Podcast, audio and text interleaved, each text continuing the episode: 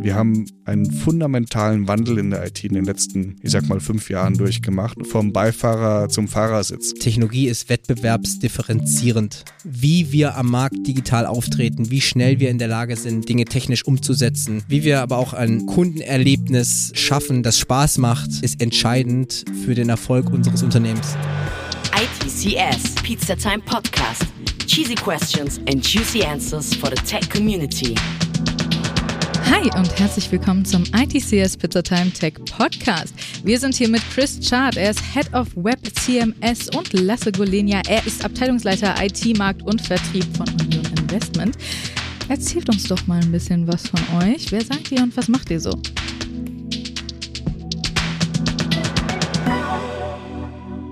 Fange ich mal an. Ich bin Chris. Ich bin jetzt gerade 39 geworden, wohne in Darmstadt mit Familie, das heißt meine Frau und die zwei Kids. Und ich bin ein Techie und programmiere auch gerne, ohne ein guter Programmierer zu sein. Kann aber irgendwie zwischen den Welten so hin und her shiften. Ich bin Wirtschaftsingenieur aus Darmstadt, an der TU studiert und da lernst du im Prinzip sehr, sehr tief in ein technisches Thema abzutauchen, hast aber auch so diese ganze betriebswirtschaftliche, volkswirtschaftliche Seite daran, auch juristisch. Und letztlich als schönes Bild, was ein Wirtschaftsingenieur eigentlich ist, der ist eine Ente. Kann also nichts gut, aber dafür sehr viel. Ähm, schwimmen, fliegen und laufen und so weiter. Und so geht's mir auch. Kann also zwischen der technischen Welt und der fachlichen Welt hin und her springen. Und das ist im Prinzip auch in der aktuellen Rolle als Gruppenleiter in der IT bei Union Investment die Herausforderung und das, das passt auch sehr gut. Ja, guten Morgen auch von meiner Seite. Lasse mein Name und danke, dass wir hier sein dürfen. Ähm, mir ist gerade aufgefallen, dass wir tatsächlich ein, zwei Sachen gemeinsam haben, äh, was den Jahrgang äh, angeht. Rechnen darf jetzt jeder selbst. Äh, was aber auch den akademischen Background angeht. Ich bin auch von Haus aus Wirtschaftsingenieur und teile die Sicht auf, die, auf diese Disziplin. Ja, ähm, bin da aber auch sehr überzeugter Anhänger dieser Ausbildung. Ansonsten lebe hier mit meiner Frau und einer kleinen Tochter im Frankfurter Nordend komme ursprünglich aus der Stuttgarter Ecke, was so eine kleine Zuneigung für den VfB Stuttgart mit sich bringt und erklärt. Laufe privat sehr, sehr viel, sehr, sehr gerne. Und ja, bin unter der Woche IT-Abteilungsleiter, beziehungsweise teilweise auch an den Wochenenden in der Union Investment. Du hast den Titel schon ausgesprochen, sind mit der Einheit verantwortlich letztendlich für die Entwicklung, den Betrieb von technologischen Lösungen, um am Markt am Ende erfolgreich zu sein. Sehr cool. Erst habe ich mich gefragt, als ihr Ente gesagt habt, beziehungsweise du Ente gesagt hast, ob du das Auto damit meinst oder das Tier, aber das hast du ja dann erklärt. Aber das Wichtigste ist natürlich die Frage, die wir uns immer stellen bei uns im Podcast, ist, was ist denn eure Lieblingspizza? Melanzane. Aubergine, Knoblauch, Parmesan. Geil. Also ich liebe Pizza, am besten scharf. Und je nachdem, äh, bei welcher Pizzeria man so ist, manchmal bestelle ich mir einfach auch eine Margarita mit Pepperoni äh, und Oliven, aber äh, jegliche Pizza und am besten scharf. Am besten scharf, das teile ich sehr. Das finde ich ein gutes Motto. Einfach alles einfach am besten scharf. Mhm. Mhm. Holt mich und die HörerInnen mal ab. Was macht Union Investment konkret? Ich nehme den Ball mal auf und versuche nicht zu akademisch zu klingen. Letztendlich geht es uns darum, für unsere Kunden sowohl privater Natur, also wie du und ich, mhm. ja, ähm, als auch aber im institutionellen Bereich, Produkte, Lösungen anzubieten, um das Vermögen zu vermehren, beziehungsweise in Situationen, wie wir sie aktuell auch erleben, am Markt mindestens zu sichern. Ja. Im Kern äh, unserer Produkte stecken dann sicherlich die Investmentfonds, die aber äh, meistens eingebettet sind oder häufig eingebettet sind auch in Portfolien, in die man dann eben investieren kann, je nach Bedarf, ja, will ich fürs Alter vorsorgen, äh, will ich auf eine bestimmte Zeit sparen oder eben auch will ich risikoreicher investieren. Also es gibt ja ganz unterschiedliche Bedarfssituationen und da versuchen wir schon für die breite Masse einfach unterschiedliche Felder abzudecken und Produkte, Lösungen dafür anzubieten. Mhm.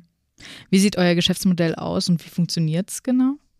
Gute Frage, weil es ein Stück weit erklärungsbedürftig ist. Mhm. Wir sind, kann man schon sagen, eigentlich ein klassischer B2B-Anbieter. Sprich, unsere Produkte gibt es zu erwerben äh, über die Volks- und Raiffeisenbanken. Wir sind Teil der genossenschaftlichen Finanzgruppe Und insofern letztendlich, wenn man einen Investmentfonds von uns erwerben möchte, bekommt man den am einfachsten beziehungsweise eigentlich ausschließlich über die Volksreifeisenbanken, PSD-Banken, äh, Sparda-Banken, also über die genossenschaftliche Finanzgruppe. Ja, mhm. Das ist jetzt aber nicht so, dass wir ein reiner, verborgener Produktanbieter äh, sind, haben schon auch eine eigene Marke, äh, ja auch eine eigene Präsenz, ja, aber eben immer in, in Abstimmung auch mit unseren Vertriebspartnern, den Volks- und Raiffeisenbanken. Das ist eigentlich im Groben unser Geschäftsmodell. Mhm. Ja.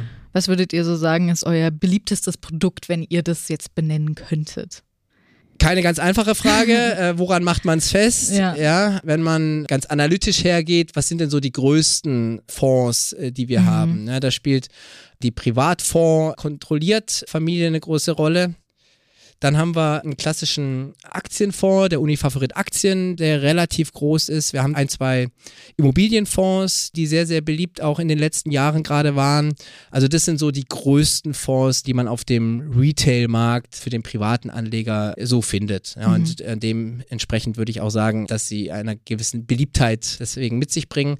Was in den letzten Jahren enorm zugenommen hat, sind sogenannte Finanzportfolio-Produkte. Da ist dann nicht der einzelne Fonds das Produkt, sondern ein, ein Zusammenschnitt verschiedener Fonds und auch nicht ausschließlich Union Investment Fonds, ja, wo man auch über eine digitale Fragestrecke letztendlich eruiert, was ist denn mein Bedarf, was ist auch meine Risikoneigung und abhängig davon letztendlich ein, Portfolio auch zusammengeschnitten wird. Ja, das sind neu aufkommende Produkte in den letzten Jahren gewesen, die auch einen immer größeren Anteil letztendlich an unserem Gesamt verwalteten Vermögen annehmen. Und, und das äh, findet sich auch in, in verschiedenen Produkten äh, natürlich wieder, was eine immer größere Rolle spielt, sind Nachhaltigkeitsthemen. Also welche Rolle spielt das Thema nicht nur Nachhaltigkeit im ökologischen Sinne, sondern auch im breiteren ESG-Sinne. Also wie berücksichtigt ein Investmentfonds, eine Anlagestrategie eben diese Themen auch. Es spielt eine enorme Rolle mittlerweile und das spielt für uns auch eine wichtige Rolle, dass Fonds, die da eben einen Fokus auch drauf legen, deutlich nachgefragter mittlerweile sind, als das noch vor einigen Jahren der Fall war. Mhm. Ja. Union Investment ist, glaube ich, so gut wie jedem zumindest ein Begriff. Also jeder hat es auf jeden Fall schon mal gehört. Und das zeigt ja auch, dass es sehr geschichtsträchtig ist. Es existiert schon ein bisschen länger, seit genau 1956. Wie habt ihr euch über die Jahre hinweg verändert? Also, soweit ihr das jetzt auch erzählen könnt und nacherzählen könnt, auch in Bezug auf aktuelle Veränderungen. Also das ist jetzt ein, ein weites Feld. Mhm. Ja, ich glaube, das kommt aus Effi Priest, äh, äh würde also Fontane bitte rausschneiden, wenn äh, falsch ist, äh, sagen. Aber Klar, über die Jahrzehnte gab es diverse Entwicklungen. Man kann sagen, dass das verwaltete Vermögen sukzessive gestiegen ist, auch immer schneller gestiegen ist. Ja, also die erste Milliarde hat sicherlich deutlich länger gebraucht als die zweite und so weiter und mhm. so fort. Also da ist auch gerade in den letzten tatsächlich 10, 15 Jahren nochmal sehr, sehr viel passiert sehr, sehr früh gab es die ersten Aktienfonds in den 50er, 60er Jahren, auch die ersten Immobilienfonds äh, meines Wissens nach sehr, sehr früh. Wir waren auch äh, mit die ersten, wenn nicht die ersten, die das ganze Thema Sparplananlage mhm. angeboten haben. Und das spielt bis heute eine riesengroße Rolle für uns, einfach auch nochmal einer großen Masse in der Bevölkerung einfach die Möglichkeit gegeben haben, auch Kleinstbeträge in einem regelmäßigen monatlichen Turnus auch anzulegen. Also das war sicherlich anfangs erstmal eine Idee, die man verprobt hat, die sich aber als unheimlich äh, wichtig für die Anleger, äh, AnlegerInnen, als auch für uns in unserem Geschäftsmodell auch erwiesen hat. Ne? Ja. Und das ist sukzessive äh, gestiegen in den letzten Jahren und dahin wird uns unser Gespräch sicherlich ja auch noch driften, ähm, spielt natürlich Technologie in unseren Produkten, aber auch in unserem Marktauftritt eine immer größere Rolle. Ja, und ich, ich wage auch zu behaupten, dass die Veränderung, in der wir gesamthaft stecken, sowohl was die Märkte angeht, was aber auch die Gesellschaft um uns herum angeht, bis in unsere Organisation hinein in den letzten Jahren eine Dynamik angenommen hat, die sicherlich äh, in den Jahrzehnten davor ähm, nicht ganz so hoch war. Also mhm. das merken wir schon. Ja. Was ich noch ergänzen möchte zur, zur Geschichte, ist so die jüngere Geschichte und zwar kulturell. Ich habe nach dem Studium erstmal ein Startup gegründet weil ich mir nicht vorstellen konnte, äh, in einem Konzern zu arbeiten, nach einigen Erfahrungen dort. Und als ich das Startup hinreichend gegen die Wand gefahren habe und als iOS-Freelancer iPhone-Apps entwickelt habe, kam ich wie die Jungfrau zum Kinde zu einem Beratungsprojekt bei Union Investment. Das war 2014, also jetzt vor neun Jahren. Stimmt das? Sechs plus drei sind neun, danke. Und es war anfangs so, wie ich es mir vorgestellt hatte. Ich kannte Union Investment von meinem Volksbanker, der immer mal wieder einen Union-Fonds empfohlen hatte. Aber sonst war es für mich ein unbeschriebenes Blatt. Und es sah so aus, dass wir als Berater in einem Kämmerlein saßen, Anzug, Schlips, Krawatte, gute Schuhe und alles per Sie mit den Union Investment Mitarbeitern. Und Projektmanagement bedeutete im Prinzip einmal die Woche sich zusammenzusetzen, in eine Excel-Tabelle reinzuschauen, eine, auf eine Punkteliste durchzuklicken. Ja, es, äh, Rechner bedeutet, da ist ein Desktop-Rechner, der steht da an dem Platz und wenn du arbeiten willst oder deine Mails sehen willst, musst du da sein. Und wir merken, wenn du nicht um 8.30 Uhr da bist, weil dann, ja, kannst du ja offensichtlich nicht auf Mails reagieren. Und das war so eine Kultur, ich aus der Startup-Welt kommt, jung und wild damals noch, dachte mir, naja, das machst du jetzt mal eine Zeit lang, aber ja, nur eine Zeit lang. So. Konnte mir nicht vorstellen, in dem Kontext jemals richtig einzusteigen. So, und jetzt ist aber so, Erstens gewinnst du als Dienstleister einen Kunden auch lieb. Du hast dann auch erste Bekanntschaften oder auch Freundschaften, wenn man das so sagen kann, mit Mitarbeitern und merkst, oh, die sind aber ganz schön nett. Alles noch ein bisschen steif, aber nett. Und dann ist sukzessive ein Wandel reingekommen. Ich glaube, das fing so an, als wir lustigerweise ein neues Corporate Design eingeführt hatten, um 2015 rum, dass alles so ein bisschen junger, bisschen frischer wurde und so langsam auch Leute anfingen, untereinander das Du anzubieten auch gegenüber externen das Du anzubieten. Die Krawatte ist immer öfter zu Hause hängen geblieben, dann auf einmal auch das Sakko und so nach und nach hat sich die Union massiv kulturell gewandelt.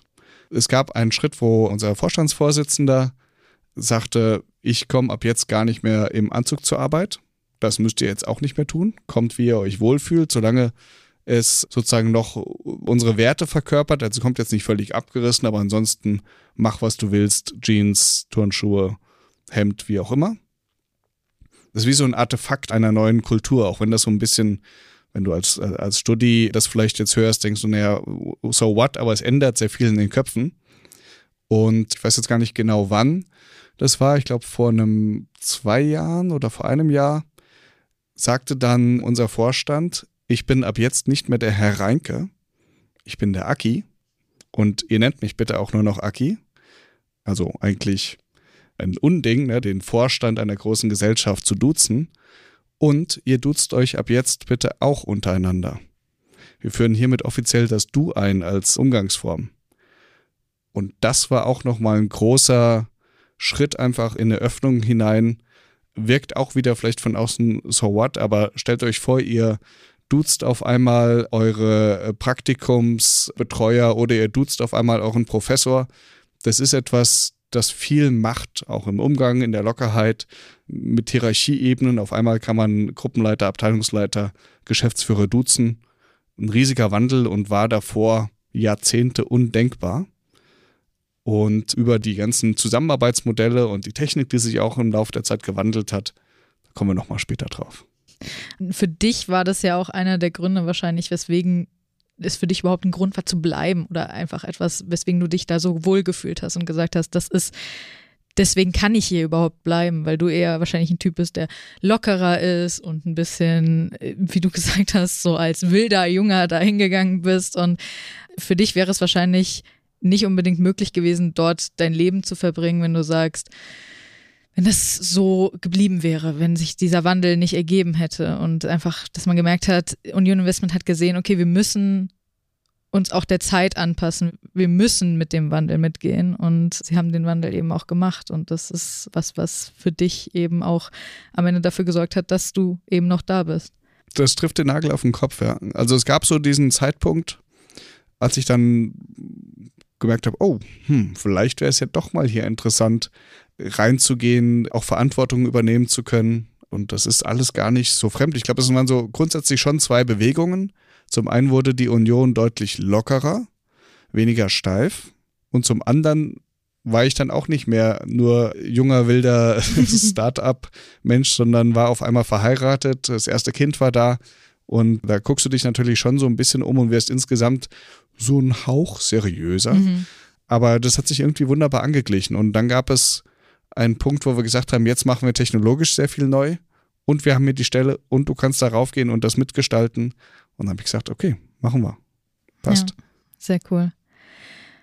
Um jetzt mal zu dem Thema zu kommen, das bei uns im Tech-Podcast natürlich besonders wichtig ist, ist die IT und wo die IT denn bei Union Investment drinsteckt. Und ihr seid ja auch beide IT-affin und habt mit der IT zu tun. Deswegen könnt ihr mir wahrscheinlich besonders gut erklären, wo denn die IT bei Union Investment drinsteckt.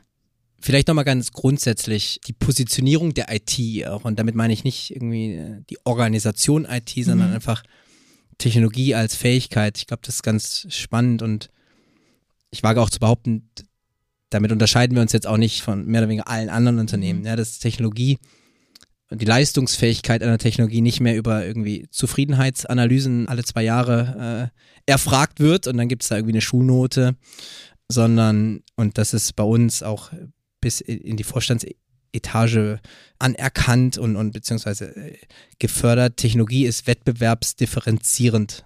Ja, wie wir am Markt digital auftreten, wie schnell wir in der Lage sind, Dinge technisch umzusetzen, wie wir aber auch ein Kundenerlebnis schaffen, das Spaß macht, ist entscheidend für den Erfolg unseres Unternehmens. Hm. Nicht mehr und nicht weniger. Und das ist, glaube ich, ziemlich zentral und zeigt, welche Rolle IT für uns mittlerweile spielt.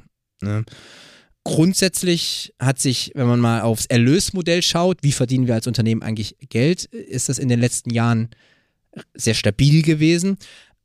Aber unsere Prozesse und, und, und, eben auch unsere äh, Architekturen, die verändern sich sehr, sehr stark. Und wir bereiten uns im Prinzip auch auf eine Zukunft äh, sukzessive vor, in der wir immer schneller Veränderungen, die großer Natur sein können, auch einfach umsetzen können. Und das sind dann tiefgreifende Umbauten in einer äh, über Jahrzehnte hin gewachsenen technischen Architektur. Da kommen wir sicherlich, nochmal ein bisschen konkreter auch ein, zwei Beispiele äh, hervorrufen. Und das beschäftigt uns massiv. Das geht nur, wenn ein Gesamtverständnis in einer Organisation da ist, welche Rolle IT eigentlich spielt und wie wichtig es ist, diese Modernisierung auch anzustoßen. Und Teil dessen, was Chris gerade äh, kulturell beschrieben hat, ist aber eben auch, dass wir in der glücklichen Lage sind, aus der IT kommend für die Union Investment im Prinzip arbeiten zu können, die genau das Verständnis hat, dass Technologie eben diese Rolle spielt. Was jetzt unsere Produkte angeht, hatte ich ja schon gesagt, es war sicherlich viele, viele Jahre, slash Jahrzehnte, war wirklich der Investmentfonds das Produkt, das ich in der Volksreifeisenbank meiner Wahl erworben habe. Und da sind wir einfach jetzt auch äh, immer mehr in der Lage, automatisiert eben nicht nur äh, den einen Fonds, äh, sondern äh, auch eine Mischung aus Fonds, auch eine Beimischung aus Nicht-Union-Investmentfonds, ja, um, um wirklich ganz individuelle Bedarfssituationen auch zu treffen. Und das ist eben auch durch eine zunehmende Technologisierung unseres Portfolio-Managements etc. auch letztendlich bedingt. Ja. Also das mal so als eine Einordnung zur Frage. Ja, was ich mal noch als Ergänzung zu dem, was ich eben mit dem kulturellen Wandel gesagt habe, ist einfach nochmal der Wandel des Bilds der IT. Wir waren jahrelang im Prinzip sehr stark wie folgt aufgestellt. Du betreibst ein System und das muss laufen.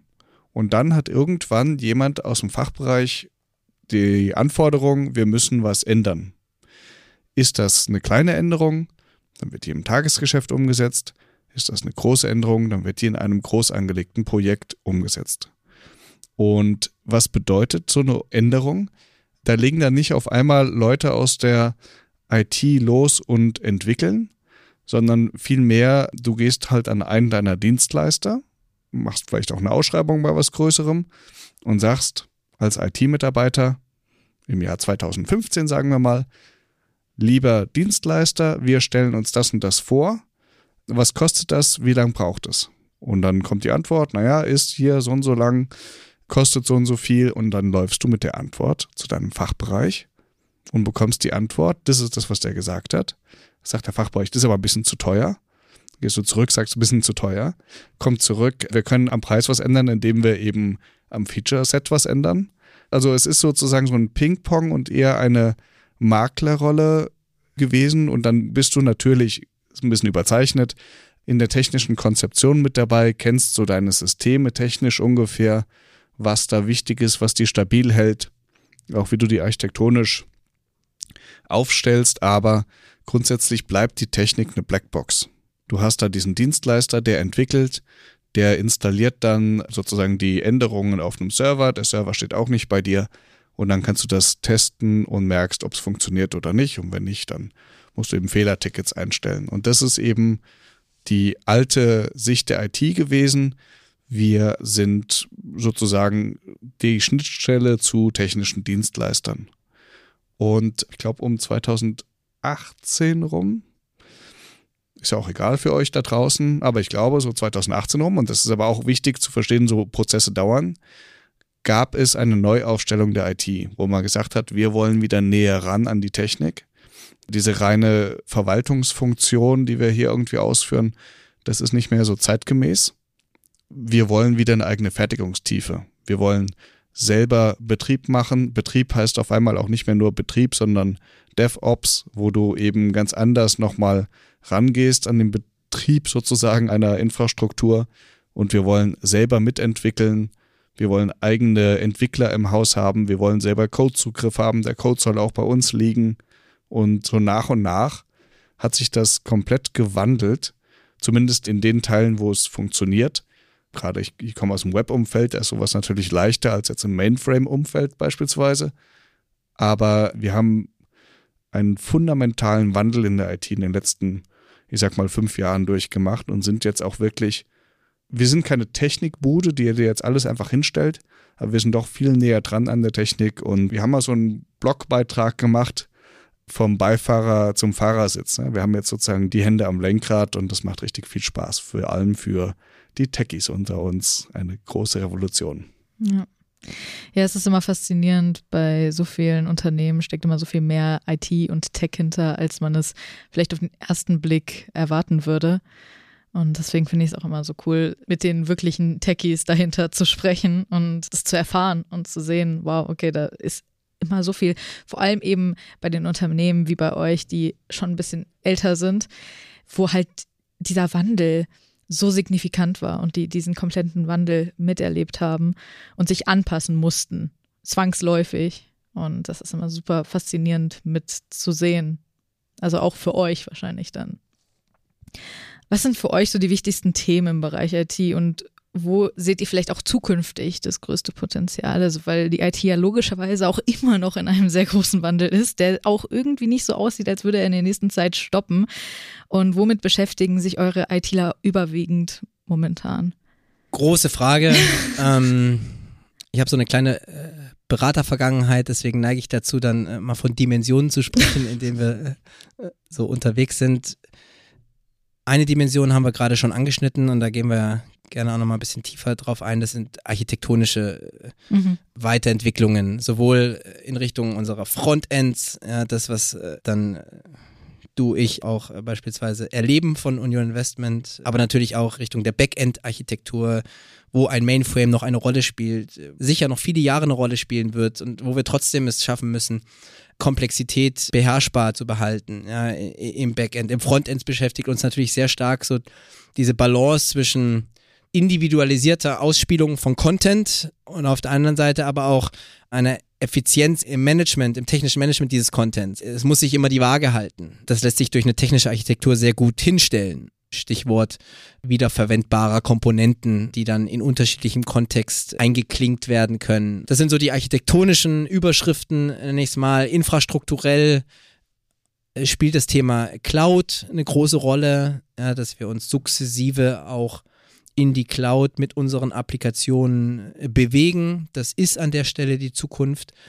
Aber eben, wie auch schon angeschnitten, das ganze äh, Thema Zusammenarbeitsrollenmodelle gemeinsam mit unserem Business. Ja, wie stellen wir uns auch da auf, um schnellstmöglich an der richtigen Stelle die richtigen äh, Entscheidungen treffen zu können, auch Richtungsänderungen schnell umsetzen zu können im Sinne der Gesamtagenda. Also vielleicht auch so ein kleiner Backflip in die Vergangenheit und, und nur mal gesagt zu haben, äh, es war nicht alles schlecht in der Vergangenheit. Mhm. Wir stehen heute nicht umsonst da, wo wir sind. Ja, da Ja. wurde sehr, sehr, immer sehr gut gearbeitet. Ja, äh, merken aber, wenn wir jetzt nicht mit der Zeit mitgehen, dann sind wir für die Zukunft eben nicht mehr so aufgestellt, wie wir es sein wollen. Aber wir sind immer eine Organisation gewesen, die neue Themen bereitwillig, engagiert, motiviert aufgenommen hat, es aber selten geschafft hat, andere Themen auch mal fallen zu lassen. Also die Autobahn wurde immer voller gemacht. Mhm. Ja, Ja. und immer wieder noch ein Auto draufgelassen. Und woran wir sehr stark gerade arbeiten, wie schaffen wir es?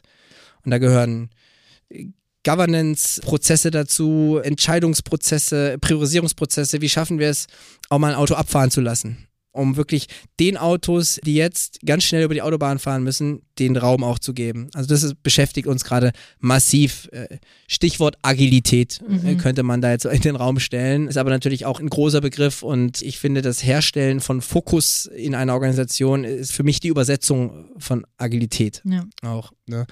Und aber eben auch die Dimension Kultur.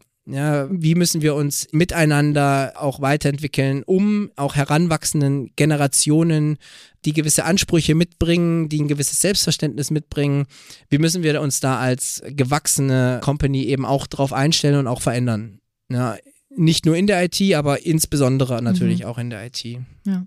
Ja. Was ich euch nochmal so ein bisschen aufzeigen will, ist die Spannbreite der IT.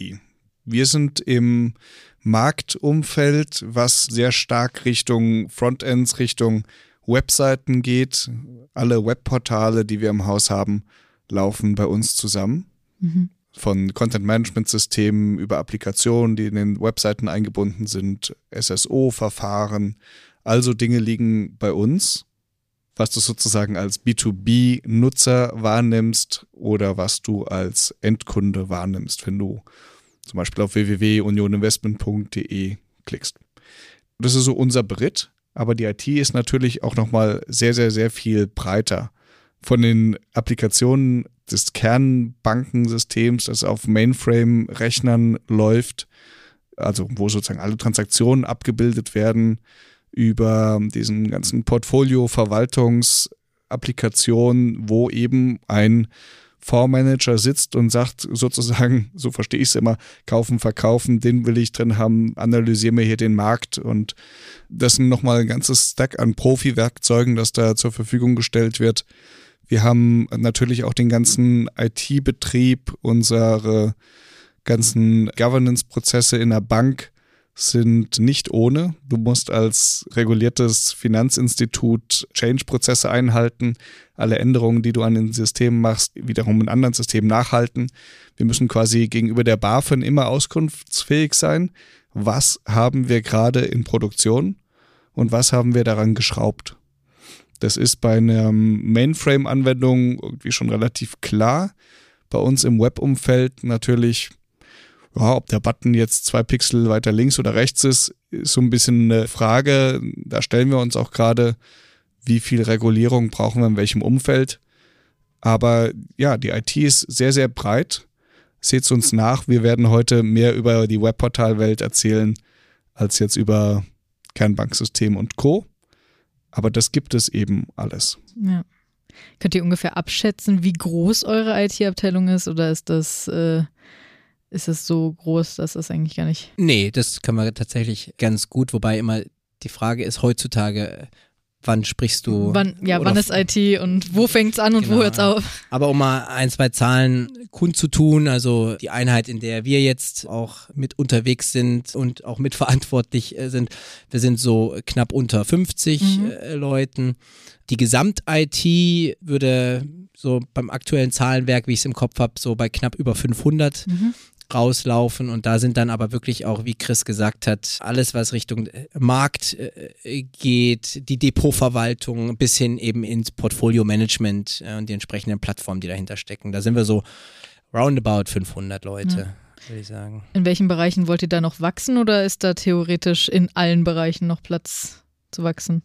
Du brauchst vor allem viel Wachstum in Cloud-Experten, Mhm. Weil du einfach sehr viel Systeme schaffst, wo du dir selber in der Cloud Dinge bestellst. Sozusagen, ich brauche hier nochmal ein Kubernetes-Cluster und ich brauche nochmal vielleicht eine Firewall-Komponente oder wie auch immer. Das heißt, so eine Self-Service-Architektur und da brauchst du richtig viel Know-how und Manpower, um Cloud-Systeme sinnvoll betreiben zu können. Und das ist auch ganz klar eine der Herausforderungen gewesen mit dem Move in die Cloud. Hast du auf einmal viel mehr, was du selber verstehen musst. Da Mhm. ist nicht mehr ein Dienstleister, der sagt ja, ja, ich kümmere mich um die Serverbestellung, sondern auf einmal musst du selber wissen, was du eigentlich in der Cloud willst und wie deine Systeme darin laufen und wie ich sie monitore. Und da war wahrscheinlich so in den letzten drei Jahren bei uns im Bereich äh, Heavy Lifting, unsere Systeme in die Cloud zu bringen. Jetzt sind wir weitestgehend in der Cloud. In anderen Systemumfeldern ist das noch sozusagen vor der Brust. Also Ja. bis wir alles in der Cloud haben, werden noch Jahre vergehen. Deswegen braucht es viel Support im Cloud-Umfeld. Das ist auf jeden Fall ein Wachstumsfeld. Bei uns in der Web-Welt, wo wir auch immer schneller und immer wirksamer werden wollen, brauchst du aber auch definitiv noch mehr Manpower. Das ist ein Thema, wo wir auch dran sind, natürlich in schwierigen Marktumfeld mit Corona und Ukraine-Krise und so weiter. Sagst du nicht, na klar, wir stellen jetzt einfach mal 50 oder 100 neue Mitarbeiter ein. Das ist auch nicht unser Stil. Wir wachsen immer eher organisch und langsam. Wir kaufen nicht einfach eine Entwicklungsbude ein und sagen, zack, das ist jetzt hier neuer Teil der IT, sondern wir wachsen organisch und haben aktuell einen größeren Fuhrpark sozusagen an extern. Das soll gar nicht despektierlich klingen, aber es sind einfach sehr viele Leute von diversen Dienstleistern und Agenturen bei uns im Webumfeld. Und da wollen wir natürlich noch weiter an der Story Internalisierung von Wissen, von Know-how näher rankommen an die Technik, Mhm. weiterschreiben. Chris, du hast ja schon so ein bisschen erzählt, wie du zu Union Investment gekommen bist, dass du vorher ein bisschen andere Erfahrungen gemacht hattest mit Startups und so weiter. Lasse, willst du mal ein bisschen erzählen, wie du zur Union gekommen bist? Sehr, sehr gern. Ich hatte es ja auch schon äh, so ganz kurz angedeutet. Äh, Ich bin nach dem Studium äh, in Karlsruhe bei einer Beratung gelandet. Dort im Technology Consulting Umfeld. Fairerweise war das, das Technology äh, war immer bezogen auf Organisationsstrategie, IT-Management-Fragestellungen. Also ich habe schon immer eine große Faszination, eine große Nähe auch zu den IT-Themen, aber eben eher unter einem Organisations- und einem Management-Blickwinkel. War da siebeneinhalb Jahre äh, und bin dann 2018 zu Union Investment äh, gekommen. Tatsächlich erstmal in einer Rolle in unserem Privatkundenbereich, also eher im Vertriebsumfeld, aber schon mit einer Verantwortung für Themen, die sehr nah an der IT dran waren. Also äh, Anforderungsmanagement, auch das Architekturmanagement, aber eher eben von der Business-Seite und hatte dann vor knapp über zwei Jahren jetzt dann den Wechsel in die IT dann vorgenommen und durfte dort eben die Abteilung übernehmen. Sehr cool. Chris, bist du gleich eingestiegen in das Web-Thema oder wie war dein Start bei Union selbst? Ja. Okay, gut. Nee, es ist relativ simpel, weil ich da nicht viele Kontextwechsel hatte. Mhm. Ist auch vielleicht so ein Thema, was auch eine gewisse Schwäche ist. Ich habe da jetzt keine große Breite. Deswegen, wenn ich von Kernbanksystemen und Co. spreche, dann ist das immer so ein bisschen Hörensagen und ich freue mich, wenn ich da auch mal irgendwas zu sehen bekomme. Es hat so ein bisschen so Videotextcharakter oder so, wie ihr früher vielleicht im Reisezentrum mitgeschaut hat, also auf dem Bildschirm, wo man da so Mhm. mit vielen Tastaturkommandos auf einmal sich eine Bahnreise zusammengeklickt hatte. Nein, ich war immer im Web-Umfeld unterwegs, immer bei den Content-Management-Systemen und ich kann euch einfach mal, wer es nicht so kennt, erzählen, was ein Content-Management-System ist. Früher, und das sind noch so meine absoluten Anfangserfahrungen mit Entwicklung im weitesten Sinne, Früher hat man ja irgendwie seine eigene Homepage gebaut, musste dann informieren über, was weiß ich, die Borussia und wie sie gerade irgendwie in der Tabelle steht und Computerspiele, die man gerade gerne hat. Und das hat man natürlich irgendwie 1998 in so klassischen Tools wie Frontpage, Express oder Dreamweaver und so Dingen gemacht, die geholfen haben, letztlich den Programmiercode, also HTML, JavaScript, CSS zu erstellen, zu verwalten. Eine Historie des Content-Management-Systems will ich jetzt nicht runterbeten, aber irgendwann kam es so, ach, wenn ich eine Website mache, dann gehe ich eher zu so Website-Bildern im Netz. Da gab es dann auch so, ich weiß noch, ich war bei Fortune City, kennt das noch jemand? Da kannst du auch so ein bisschen die Seite zusammenklicken und dann kamen Systeme auf wie ein WordPress oder Joomla, Typo 3. Das sind eben dann Content-Management-Systeme, wo ich Bausteine habe und mir Webseiten zusammenklicke da gibt es auch so, so Templates, so Vorlagen, wo ich sage, hier hätte ich gerne eine Überschrift und das ist bestimmt eine Seite, jetzt hier die, die Startseite, dann gibt es so diese klassischen Newsartikelseiten und sowas, das ist dann so ein bisschen vorgefertigt, kann ich dann aus der Schublade ziehen und als Nutzer verwenden, meine Inhalte reinpacken, gibt dem Ganzen noch ein schönes Theme und habe dann so meine Webseite online, die sich keine Socke jemals anschaut, außer man selbst. Natürlich im Enterprise-Kontext ist das Ganze ein bisschen größer gedacht. Du hast eine große Palette an Funktionen, die du sozusagen unterstützen musst. Wir haben wahrscheinlich um die, je nachdem wie man es rechnet, 50 bis 100 verschiedenen Websites. Also das ist schon ganz schön viel. Also jetzt nicht einzelne Seiten, sondern eine Website ist zum Beispiel für uns unioninvestment.de mit 500 bis 1000 Seiten, die da drin stecken.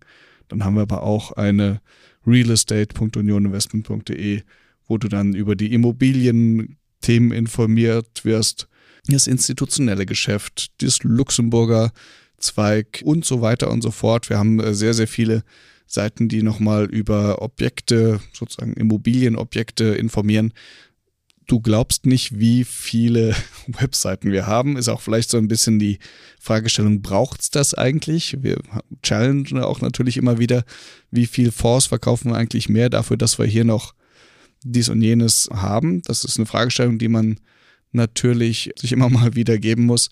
Aber letztlich die Systeme dahinter müssen sehr flexibel sein und sehr anpassbar. Und wir setzen da auf ein Content-Management-System.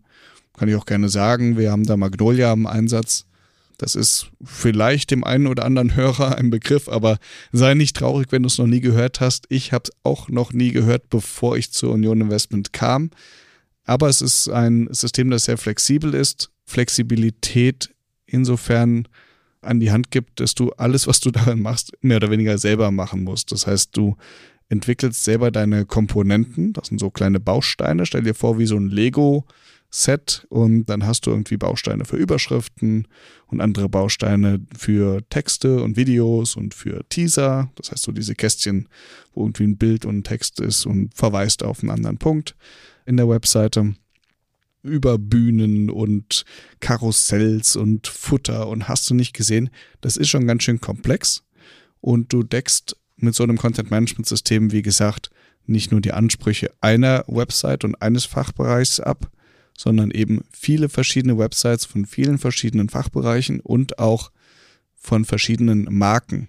Wir haben natürlich die Union Investment als Marke, aber auch andere Dinge, wo wir so gesehen, wenn du so willst, White Label-artig unterwegs sein müssen, weil eben verschiedene Markenwelten im Haus existieren und professionell eingesetzt werden müssen auf diversen Websites.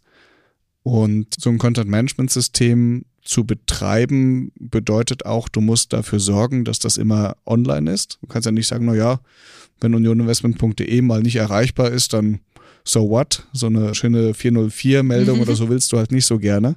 Oder Server Error 500 oder was auch immer, sondern du willst da ein 200. Okay, und dann willst du, dass deine Website 24-7 in 365 Tagen im Jahr erreichbar ist.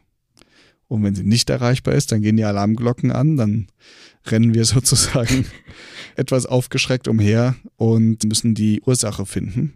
Und seit wir in der Cloud sind, muss man auch ehrlich sagen, die Sachen laufen so verdammt stabil, mhm. dass du eigentlich so diese die früheren Downtimes, die du mal hattest, und so, das, das spielt kaum noch eine Rolle.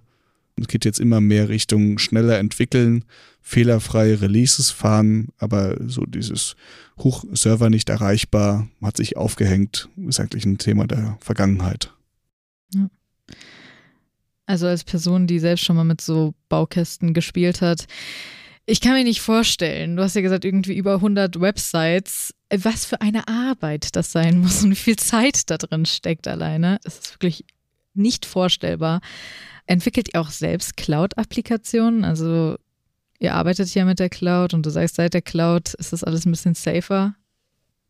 Ja, du, du musst immer so ein bisschen unterscheiden zwischen einer wirklich nativen Cloud-Applikation, mhm. die komplett auf Serverless Functions setzt und so Geschichten. Die haben wir auch. Wir haben alles, was wir jetzt neu machen, möglichst Cloud Native. Aber andere Dinge sind eben nicht Cloud Native. Sowas wie eben das Magnolia Content Management System ist nicht nativ in der Cloud, sondern läuft auf einem Server. Und wenn du es in die Cloud hebst, musst du dir überlegen, wie machst du das eigentlich? Und da hatten wir 2020, als wir angefangen haben, schon überlegt, was machen wir? Stellen wir uns eine virtuelle Maschine hin und da installierst du das quasi drauf? Das ist eher langweilig, so haben wir es auch früher gemacht. Oder sagst du, wir nehmen uns so einen kompletten vorgefertigten, sagen wir mal, Application Service und lassen das darin laufen, hat Vorteile, wenig Wartung, aber auch Nachteile. Du kannst relativ wenig selber dann noch ändern. Das ist dann wie so ein fertiges Paketchen und du musst hoffen, dass alle Funktionen, die du so brauchst, vom Cloud-Anbieter dann angeboten werden.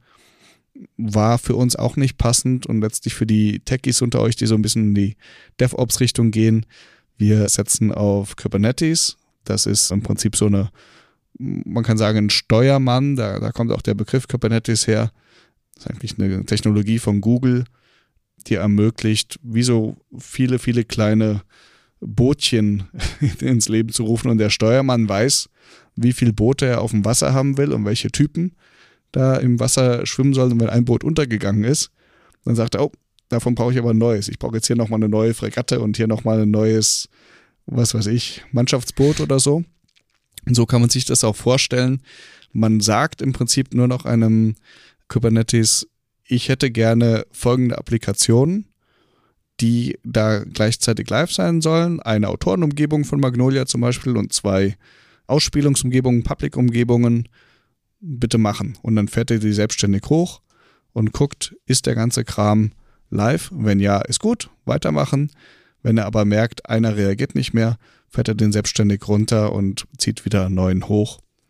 Insofern haben wir Magnolia in die Cloud gehoben funktioniert sehr gut für uns, ist aber in dem Sinne nicht Cloud Native. Um jetzt wieder zu deiner Frage hinzukommen, wir entwickeln auch durchaus den Cloud Native Stack immer weiter, haben jetzt auch einige Leute, die früher nicht Cloud Native entwickelt haben, ongeboardet, die dann plötzlich in Terraform irgendwelche Azure AD B2C Geschichten hochziehen und dann ganz begeistert sind, wie geil und schnell das mittlerweile geht und da auch teilweise im fortgeschrittenen Semester nochmal ganz neue Technikwelten erleben. Das ist für den Techie, der dann auf einmal nach 20 Jahren C und Java äh, nochmal was ganz Neues kennenlernt, auch eine, eine ganz spannende Reise. Und äh, da siehst du dann auch das Funkeln in den Augen, wenn die da erzählen. Und das ist auch etwas, was ich sehr genieße, ne? mhm. diese Leidenschaft für Technik selber zu haben, aber vor allem auch bei anderen zu erleben. Ja. Gibt es irgendetwas, was ihr beachten müsst, jetzt wo ihr mit der Cloud so arbeitet, irgendwas, was vorher anders war oder jetzt anders ist, was in eurer Arbeitsweise ihr ändern müsstet? Wenn du in einem Serverumfeld bist mhm. und nicht selber in der Lage bist, da irgendwas einzuspielen, dann sagst du sozusagen alle drei bis fünf Wochen, lieber Dienstleister, ich habe was Neues bauen lassen von meiner Agentur und die werden das am Donnerstagabend um 20 Uhr live nehmen. Das heißt, dieser Server wird nicht erreichbar sein.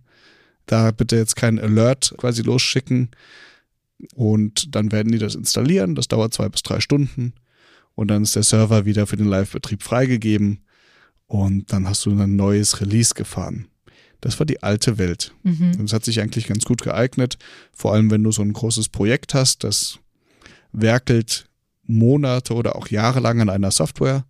Irgendwann ist die fertig und dann wird das installiert und dann äh, macht man ein Projektessen und ist froh und das Ding ist im Betrieb.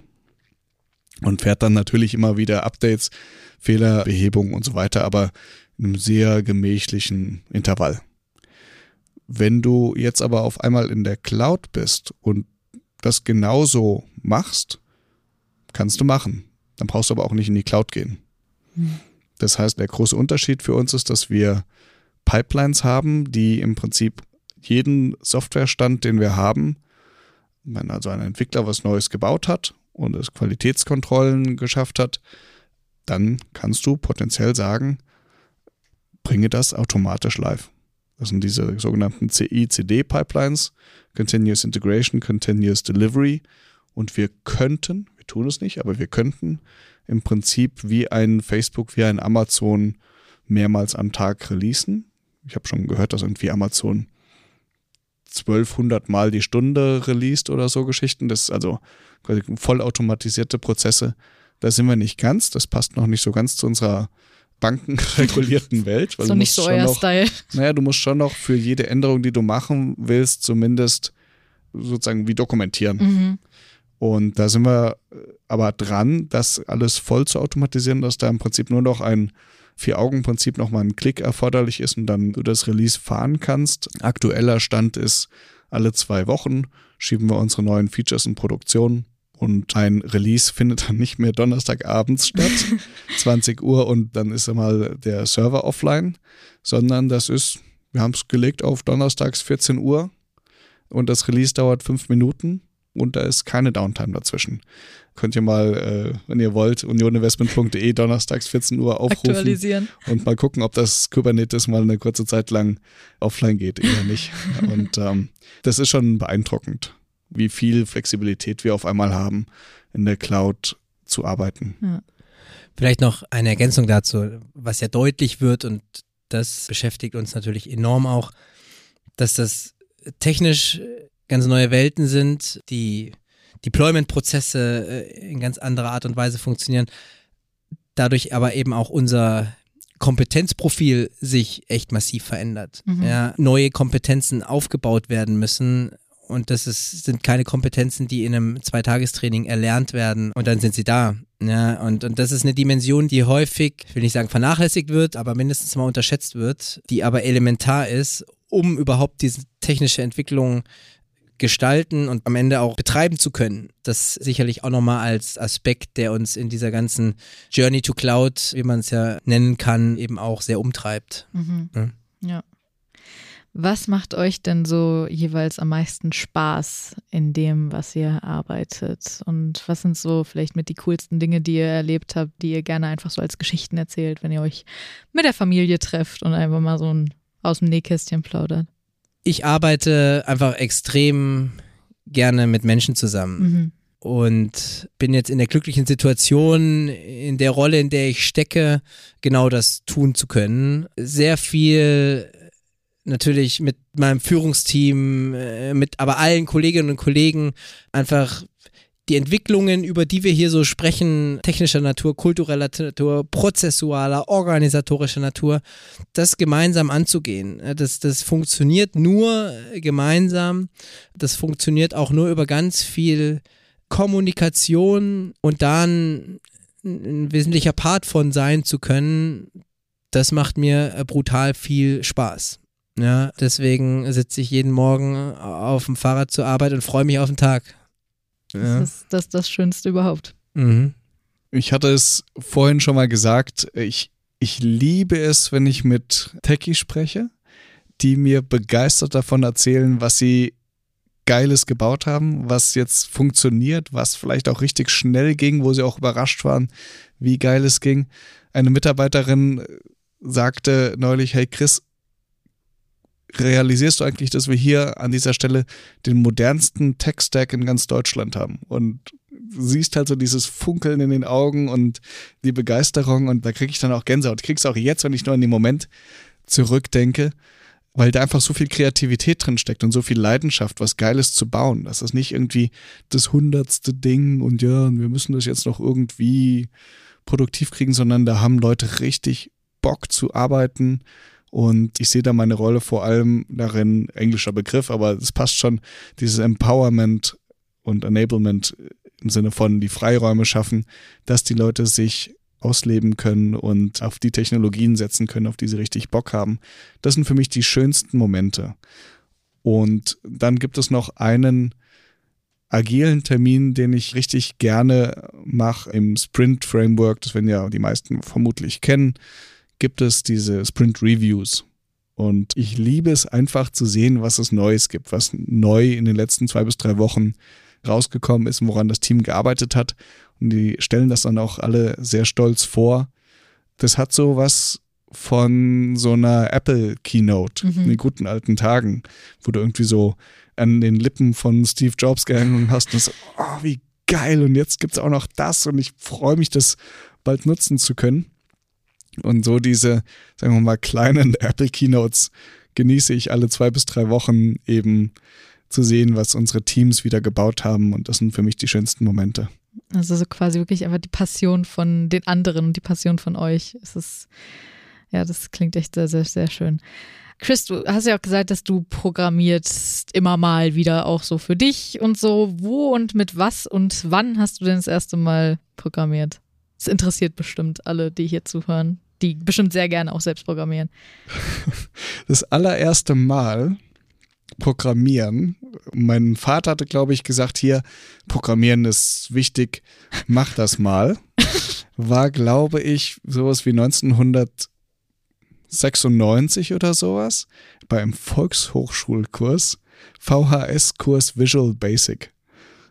Weiß ich noch, und dann, dann hast du da so wirklich so Hallo Welt Dinger gebaut, wo du irgendwie klicken konntest und dann kam dann so ein kleines Pop-up, wo du deinen eigenen Text reingeschrieben hast. Brutal hässlich, dieses Windows 95 grau.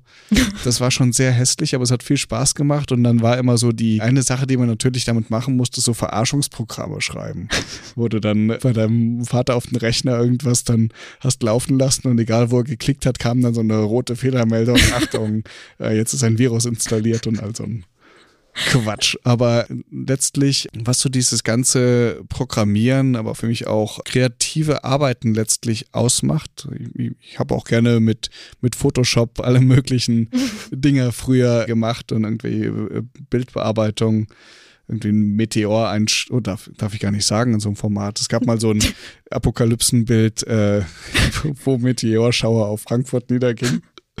Da ging es nicht um die Lust an der Zerstörung, sondern eher an die Lust an kreativ mhm. ähm, zu arbeiten und sowohl bei, sagen wir mal, der Photoshop-Welt als auch bei der Programmierung gerätst du einfach in einen Tunnel. Mhm. Und dieses im Tunnel sein und da so voll vertieft die Zeit zu vergessen, ist einfach geil. Das, ja. das macht riesig Spaß. Ich habe das eine ganze Weile eben auch beruflich gemacht immer mit der Gefahr, dass die Nächte dann immer länger wurden. wo du dann so denkst, so um halb zwölf, ach komm, ich setze mich nochmal ran und guckst das nächste Mal auf die Uhr, scheiße, es ist ja schon halb drei und ja. morgen klingelt um sechs der Wecker. Das war viel Spaß, aber nicht gesund. Ähm, ja. Mittlerweile achte ich mehr auf meine Schlafgewohnheiten, komme aber auch weniger zum Programmieren, was teilweise schade ist. Was wahrscheinlich zusammenhängt. Ja, ja, auf, auf jeden Fall. Aber auch auf der Arbeit habe ich dann irgendwann gemerkt, ich mache das alles gern, aber ich bin jetzt kein Vollblut-Profi. Mhm. Wenn ich da mit Leuten zusammenarbeite, die es wirklich gut können, schlage ich nur mit den Ohren, wie mhm. geil und wie elegant da programmiert wird. Und dann merke ich, ich lasse lieber programmieren, als dass ich es selber mache im professionellen Umfeld. Da kommen bessere Ergebnisse raus jetzt nicht, dass du dich alt fühlst oder sowas, aber du hast das erste Mal programmiert ein Jahr bevor ich geboren wurde. Also danke. Wollte ich nur mal danke, gesagt Leonie. haben. Das baut mich jetzt auf. Bitte gerne, wollte ich ja. ja. Gibt es irgendwelche Projekte, an denen ihr gerade arbeitet, um uns so konkrete Beispiele zu geben, in denen ihr uns vielleicht ein paar Einblicke geben könnt? Dürft ihr das? Könnt ihr das machen? Ich kann gerne mal zwei Themen darstellen. Das eine wir haben jetzt bisher sehr stark äh, das ganze Thema der Webseiten, das heißt mhm. so der, der anonymen äh, Breitenkommunikation, Informieren äh, etc. In den, in den Mittelpunkt gestellt. Wir hatten ja eingangs erwähnt, auch in unserem Geschäftsmodell spielen die Banken eigentlich die zentrale Rolle. Und die Kommunikation in Richtung der Banken beziehungsweise vice versa äh, ist für uns natürlich elementar. Ja, also wie kommt äh, ja Information von uns an die Banken? Wie können Banken bei uns unsere Services abrufen? Das fängt bei ganz einfachen Dingen wie der Bestellung von Marketingmaterial an, geht über Qualifizierungs Angebote etc. etc. Ja, und also das, da sprechen wir eben auch über Webportale Mhm. und da, das ist sicherlich gerade ein großes Thema, mit dem wir uns beschäftigen, weil wir dort auch jetzt technisch gesprochen eine IT-Landschaft haben, die auch modernisierungsbedürftig ist, was den Technologiestack angeht. Und da sind wir doch auch äh, mit einer großen Mannschaft äh, dran. Ja, das ist ein Beispiel. Das andere, ja, ist das große Stichwort Agilität. Mhm. Ja, mit den unterschiedlichsten Facetten, die dazugehören. Ein paar haben wir schon gestriffen.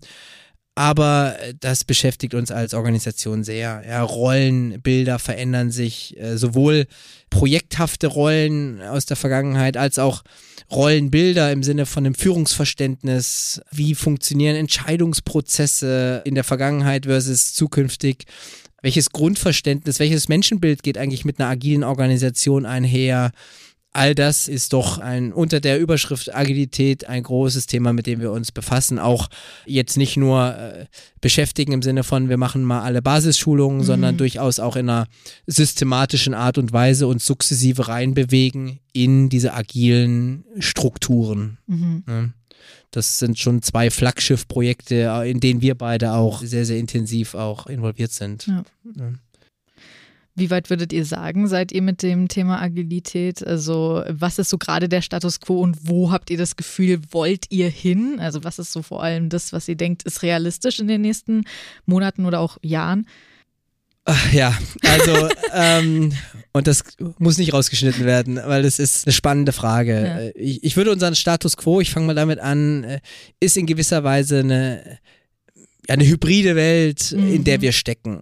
Äh, Wir haben uns auf die Reise gemacht, haben auch, wenn du nach dem Ambitionsniveau fragst, wo wollen wir hin? Wir wollen das richtig und wir wollen es konsequent machen. Was jetzt nicht heißt, dass es diese eine Blaupause gibt aus diesem einen besonderen Lehrbuch, das dann überall auf einmal hinein implementiert wird. Mhm. Ganz im Gegenteil. Ich glaube, dann läuft man ziemlich schnell gegen die Wand. Aber dort, wo wir merken, dass uns agile Formate, äh, Rollen, neue Aufstellungen crossfunktionaler äh, Teams, also das noch stärkere Verzahnen von ursprünglichen äh, Fachbereichs- und IT-Rollen, dort, wo wir merken, dass wir dadurch einen Mehrwert für uns schaffen, da wollen wir es auch konsequent machen Mhm. bis hin zu unser aktuelle ja, Governance, wie stoßen wir neue Themen an, wie managen wir unseren Change. Ja, also da haben wir in der Organisation eine große Bereitschaft, ja, und auch äh, ein Stück weit den Auftrag, das umzubauen, weiterzuentwickeln. Immer unter der Überschrift, das ist alles kein Selbstzweck, ja, und das ist auch kein Hobby, sondern das soll einzahlen darauf, schneller äh, für die Themen zu werden, bei denen wir schnell sein müssen, einen gewissen Fokus der Gesamtorganisation hinzustellen auf die Themen, die wir für einen absehbaren Zeitraum für die wichtigsten halten, ja, aber eben auch damit einhergehende kulturelle Eigenschaften im Sinne auch einer gewissen Selbstorganisation, im Sinne einer Verantwortung in die Teams auch rein für die Themen, die ein Team einfach am besten selbst entscheiden kann. Mhm. Ja, das sind in Teilen Paradigmenwechseln, in die wir da auch drinstecken. Ja, und, und wir stecken voll auf diesem Weg. Ich glaube auch die Zeit, in der man gesagt hat, dieser Weg ist irgendwie zum Zeitpunkt X abgeschlossen, in, in Mhm. der leben wir generell alle nicht mehr. Ja. Und so ist auch mittlerweile das Selbstverständnis, wie wir Transformation eigentlich aufsetzen und gestalten. Also es ist nicht mehr so, dass wir einen Status A haben und einen Gedanken zu Status B und dann ist da diese Zeit dazwischen, die wir dann Transformation nennen, sondern vielmehr, wir bewegen uns eigentlich Schritt für Schritt über pilothaftes Ausprobieren von Themen eigentlich weiter. Was den großen Vorteil hat, finde ich, dass es alles verdaubarer Mhm. ist, ja, den Nachteil hin und wieder eben in hybriden Welten zu stecken, ja, oder eben auch äh, mal in dem Pilotteam zu stecken, wo man merkt, okay, es funktioniert so nicht, ja, das ist aber überhaupt nicht schlimm, das ist Teil der Reise und, und äh, schlimm wäre es, wenn wir die Lernerfahrungen, die wir machen, wenn wir die nicht für uns nutzen, aber es erzeugt natürlich so eine grundsätzliche, die einen nennen es Unruhe, die anderen Dynamik, ja, äh, die einfach konstant da ist, ja, und die die Zeit gerade schon, würde ich sagen, prägt, ähm, genau. Ja, es ist, ich habe halt auch gemerkt, dass gerade für viele ist Corona ja vorbei, in dem Sinne, dass es, ne, aber für viele Unternehmen hat es einen Wandel gebracht einfach auch wegen Homeoffice und all der ganzen Thematik.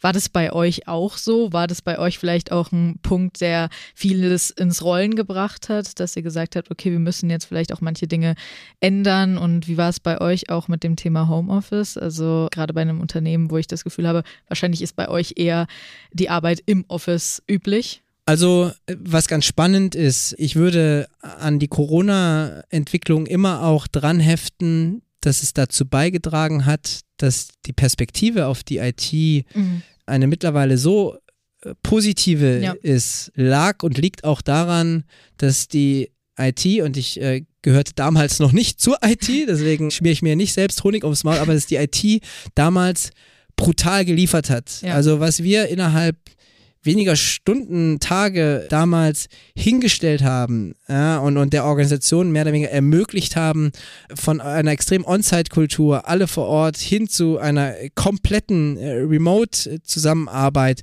das war bombastisch. Und ja. das hat meiner Meinung nach den Blickwinkel auf die IT seitdem auch entscheidend und unumkehrbar geprägt. Mhm. Das Thema Homeoffice spielt natürlich seitdem bei uns eine deutlich größere Rolle. Wir sind ein Unternehmen, dass unser Vorstandsvorsitzende Aki prägt den Spruch, durch unsere Kultur schaffen wir unsere eigene Konjunktur. Also wir sind äh, sehr stolz auf unsere Kultur und wir sind davon überzeugt, dass unsere Kultur ein wesentliches Element unseres Erfolgs auch ist. Dann fragt sich natürlich ein Management schon, es geht jetzt nicht hier um, wie mikromanage ich am besten meine Teams, meine Abteilungen. Das ist nicht im Kern der Frage äh, in unserer Diskussion zum Thema Homeoffice. Mhm.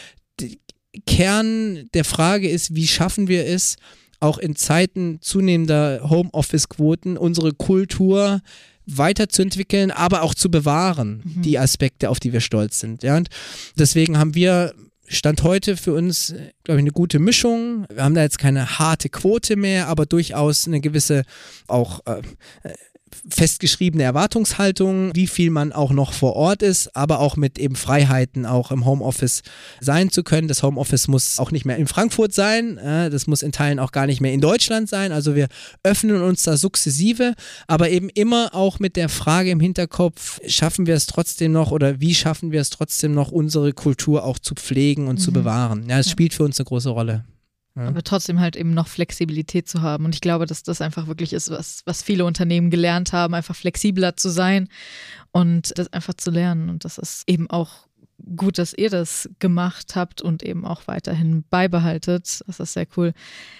So, wenn denn jetzt jemand denkt, boah, das klingt cool bei euch, das klingt super interessant bei euch. Habt ihr denn so ein paar offene Stellen speziell, die ihr hier vielleicht mal raushauen könnt, falls jemand sich denkt, hm, da will ich mich doch mal melden.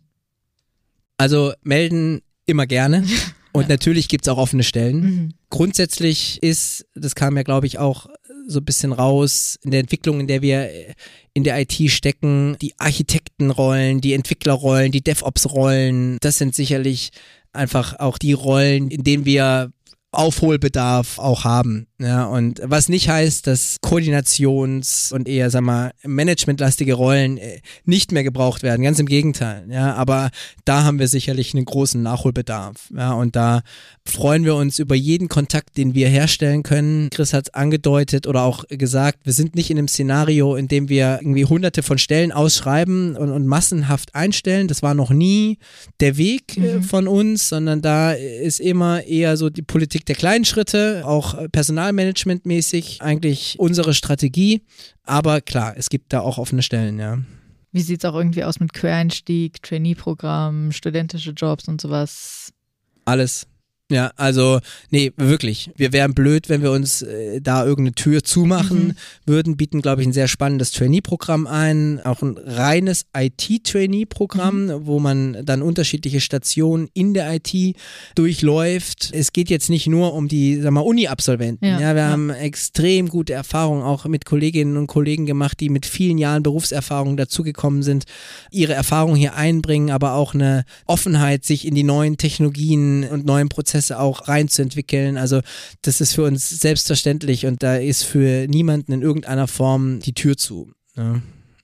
Also ihr habt es gehört, wenn ihr diese Tür öffnen möchtet, die nicht so ist oder die offene Tür einlaufen wollt, dann guckt einfach mal bei uns in die Show Notes. Da findet ihr auf jeden Fall die entsprechenden Links dazu. Aber bevor ihr das tut, habt ihr denn irgendwelche Podcasts, die ihr hört, die ihr empfehlen könnt oder irgendwelche Songs, die ihr gerne hört, falls ihr keine Podcasts hört? Irgendwelche Empfehlungen?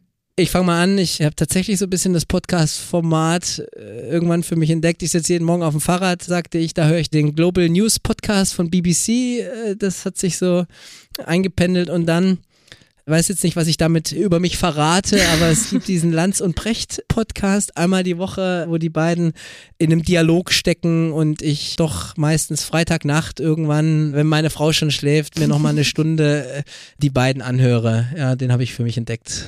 Da. Sehr cool. Chris? Ähm, was meinst du mit Podcasts neben der ITCS Pizza Time? Was ah, es, gibt kein, ich es gibt ja keine anderen Podcasts außer denen, du hast recht. Äh, das stimmt. Also, das stimmt. Was, wie stelle ich diese Frage überhaupt?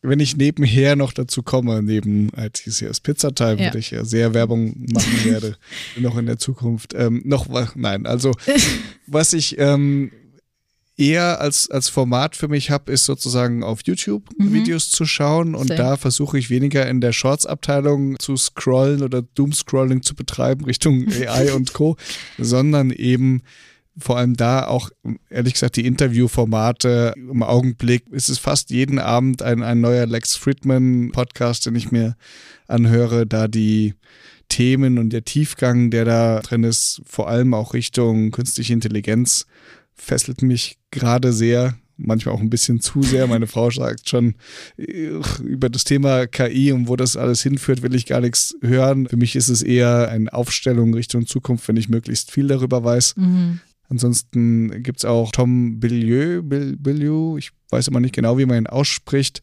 Googelt den mal, auch ein richtig cooler Kerl, der immer wieder spannende Interviewgäste da hat zu allen möglichen Themen von Gesundheit über sagen wir mal, Entrepreneurship oder auch äh, Self, wie nennt man das so, weil man sich selbst verbessert, Self-Improvement, ja. so diese ganzen Geschichten mit von der Atemtechnik über die äh, Produktivitätstechnik oder wie auch immer.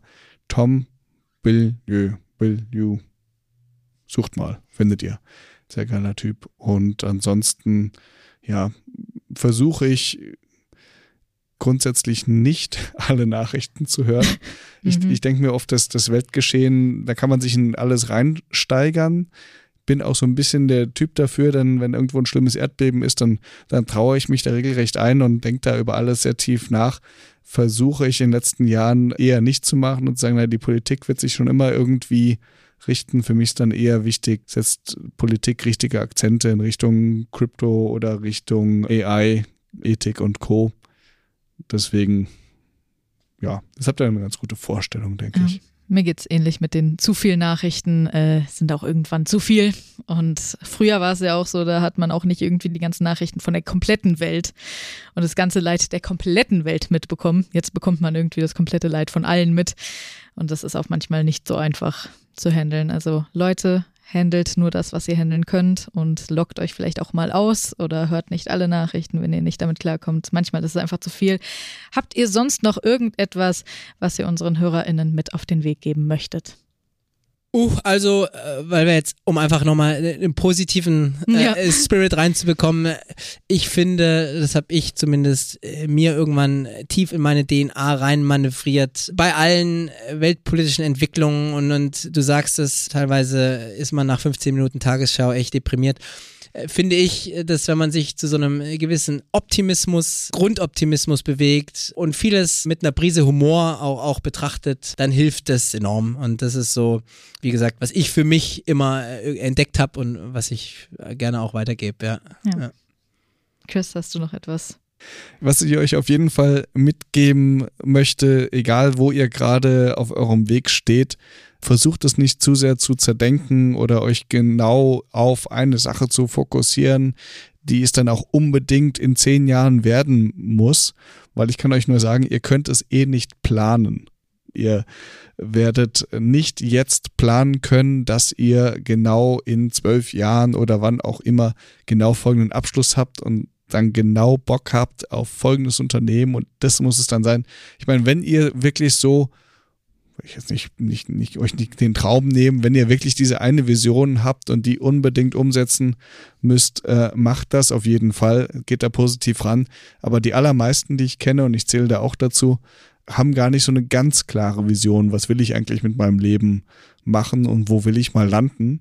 Und ich kann einfach nur sagen, sei positiv, sei zuversichtlich, entspann dich auch, du wirst schon deinen Weg gehen, lerne möglichst viele Menschen kennen, schaffe auch immer wieder neue Gelegenheiten, Menschen kennenzulernen und dann gibt es immer so Schlüsselmomente, auf die du im Nachhinein zurückblicken wirst und sagen wirst, ach Mensch, dadurch, dass ich den damals auf, sagen wir mal, der ITCS kennengelernt habe oder dadurch, dass ich jetzt hier irgendwie mit diesem Prof ein Projekt gemacht habe oder so, darauf ist zurückzuführen, dass ich dann den nächsten Weg gegangen bin und das führte dann wieder zu dem, habe ich für mich auch. Ich kann das so im Prinzip an einigen 10, 15 Schlüsselerlebnissen sozusagen in meinem Leben festmachen, warum ich jetzt gerade hier sitze und äh, mit euch rede. Das ist für mich ganz entscheidende Erkenntnis gewesen. Nicht planen, sondern Zufälle schaffen, Gelegenheiten schaffen, nett, offen, positiv auf Menschen zugehen. Und wir alle erleben eine riesige Zeitenwende.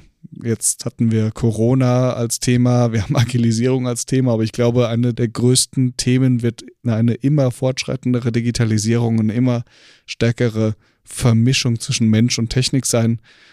Ihr habt jetzt keine Vorstellung, was in zehn Jahren ist, technologisch und gesellschaftlich. Wer Richtung KI abdriftet hin und wieder mal ein bisschen Doomscrolling betreibt, der, der wird wissen, wovon ich spreche. Plant es nicht. Geht euren Weg, geht den positiv, geht den offen.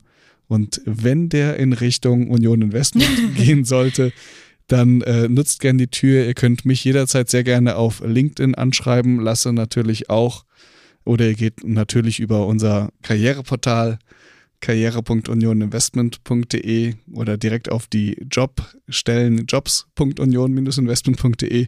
Informiert euch da, wie wir so unser ganzes Spektrum an Arbeitswelten gestalten. Natürlich gibt es auch nicht nur IT, es gibt natürlich auch viel Marketing, Vertrieb, Portfolio Management und so weiter und so fort. Es ist auf jeden Fall ein cooler Arbeitgeber. Ich freue mich dabei zu sein. Ich habe da ein gutes Bauchgefühl. Wir sind, ich sage das immer mal wieder, auch eine der Guten. Wir haben jetzt äh, keine Leichen im Schrank, wo wir immer hoffen, dass die Rückstellungen für äh, juristische Verfahren groß genug sind, sondern ich bin hier mit äh, sehr gutem Gefühl und Du stehst dafür mit deinem Namen. da, da gab es doch nicht mal so eine Werbung. Ah Ja? Von Hip. Ja, ihr Klaus Hipp, genau. Ja, also geht euren Weg. Das kann ich euch empfehlen. Dann danke, dass ihr hier wart. Danke für eure Worte. Und wenn euch diese Folge gefallen hat, dann wäre es natürlich wundervoll, wenn ihr uns eine Bewertung da lässt und diesen Podcast abonniert. Und falls ihr irgendwelche Wünsche, Anregungen habt, dann schreibt uns einfach an podcast.it-cs.io. Und ansonsten, Dankeschön, danke fürs Zuhören. Bis zum nächsten Mal. Tschüss. Tschüss. Ciao. ITCS, Pizza Time Podcast.